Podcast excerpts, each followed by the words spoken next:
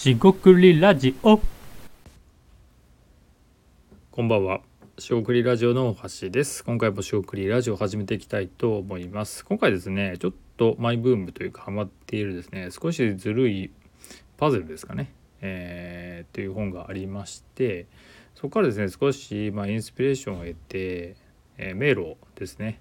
考えてみました。で、迷路をここで取材することはできないんですが、そこからですね、アイデアとの、アイデアですね、視点、発想とのえー関連性えこれについて話していきたいと思います。今回もどうぞよろしくお願いいたします。はい四国ラジオの大橋です。今回はですねそのずるい、えー少しずるいパズルということでこれ立浪さんという方がですね書かれてて1部2部買ってますね。で3部も出るのかな？分かりませんが、えー結構売れてるみたいです。で SNS でもですねなんかパズル出してて、えーそのパズル体験できるのでぜひ気になった方は調べてみてください。でそこでですねそれ読んでいて思ったのはですねパズル自体は、えー確かに少しずるい。もしくはかなりずるい、えーもしくはずる賢いと、えー 悪く言ってしまえばそうなるんですがえっ、とそれですね要は一つパズルを解くときにえっ、と一つの見方をしているだけでは解けないっていうことなんですよね。えーこれはですねえっと謎かけとかもそうでその見方ではないものを入れるああそうなんだっていうですね視点を入れる。えっと謎解きとかもそうですけどその、えー法則とかを導き出せることとか法則を導き出したものが実は違っているみたいな、えーまあ、引っ掛けみたいな感じですけどまあでもそれも視点が2つ以上あるもしくは2つあって1つではない A と B とあって A じゃないみたいな B ですというようなものなんですよね。で、えー僕は解釈してます。で、えー、とそのずるい迷路っていうのを、まあ、勝手に考えて作ったんですよ。で、まあ、これ簡単に言いますと、えー迷路っていうのはですねそのくねくねした道のりをこう壁とかですねないものをたどっていってゴールまでスタートからゴールまで向かうようなもの、えー迷路一度解いた方が多いかなとは思います。でえ今回ですねずるい迷路ってことで僕が出したというか作ったのはタイトルにですねめずるい迷路っていうえひらがなで書かれてるんですがその迷路の部分が明らかに怪しいので気づく人もいるかもしれませんがそこを通って、えゴールからスタート通っていくと。で出題の問題文にですね迷路の中を通ってくださいってあるんで迷路の文字の中を通るってことで迷路の中まあ言葉のあやといえばあやなんですがそういうですね、えーくれぐれ道を通るっていうメールを考えてる人にはここにはたどり着けなくなるっていうような話です。で、えーアイデア発想とま全く一緒というか抽象度を高めた意味でですね迷路を解くっていうこととそのビジネスアイデアを考えるは全く別なんですがとはいえ抽象度を高めていくつまりアイデアの視点のレベルまで持ってくると結局一緒かなと、えー共通していることが多いというふうに感じてます。つまりビジネスアイデアを考えるときにえーっと何て言えばいいですかねある顧客の課題を考えてます。例えば、えー高齢者シニア向けの、えービジネスを提供しようとしている人がいますと。でその高齢者っていうシニアの人の視点っていうのは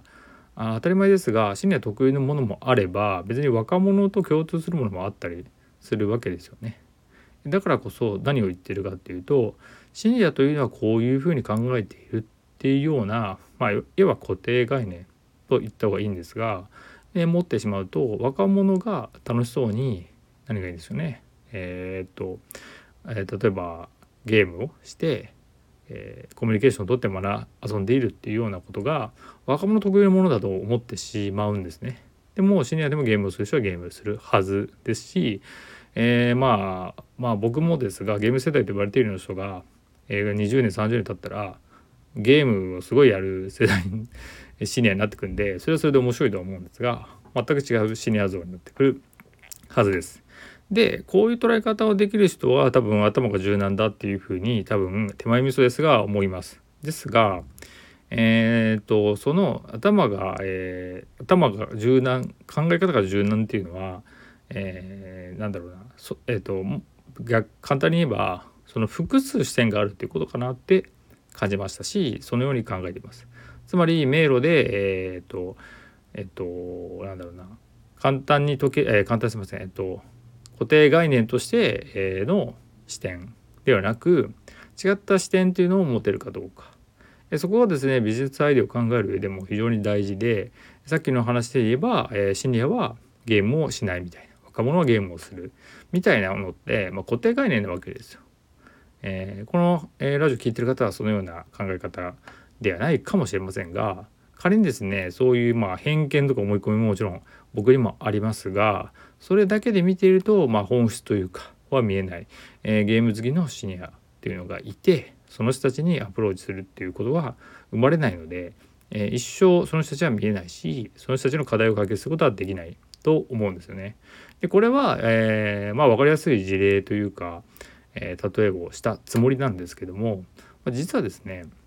え、そんな分かりやすく、えー、視点っていうのが明確に見つかってこれはこうですって整理できるってことの方が難しいかなと思います。つまり、えー、自分が見たものとか体験したものとか考えたものに、まあ、バイアスといいますか影響を受けてしまうっていうのがやっぱり人間かなと思います。で僕もそうです。で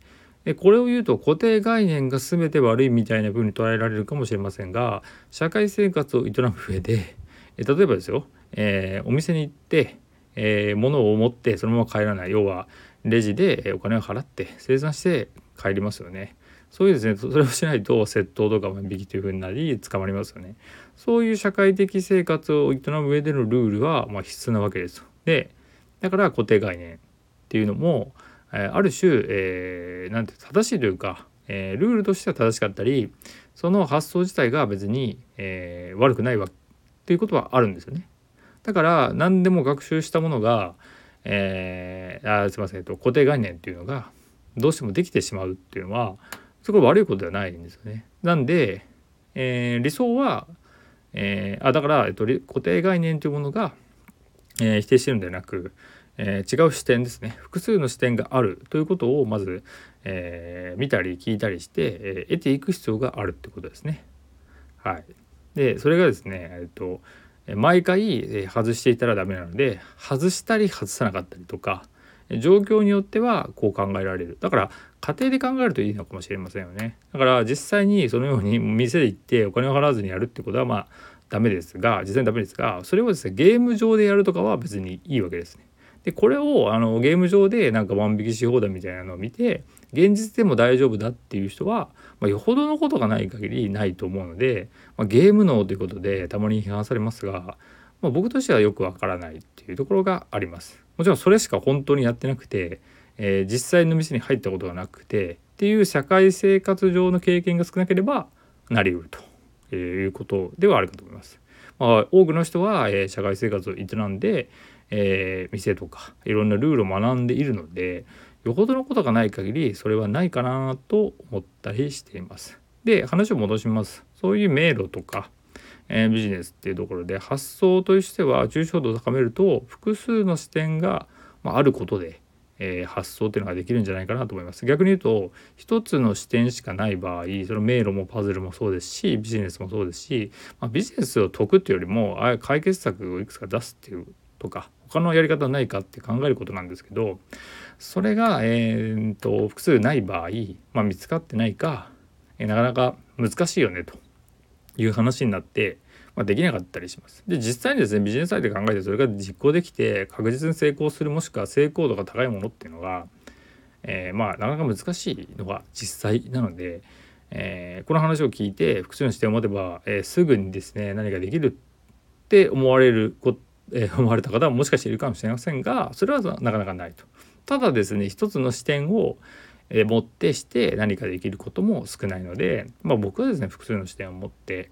えー、他のやり方はないのかなって考えるように癖をつけているっていうところです。まあ、これはですねアイデア脳とかワクワク脳とかアイデア体質ってこの間お話をしたところとリンクするんですがまさにですねそのワクワクするとかえー、アイディアが出る体質っていうのはですね一つの考え方にとらわれずこれはこういうふうに転換できるんじゃないかまさにネガティブポジティブ変換するのもえー、複数の視点を持つっていうことにつながっていくんじゃないかなと思います。今回は以上となります。四国リラジオもしでした、えー。ここまでお聴きいただきましてありがとうございました。以上失礼いたします。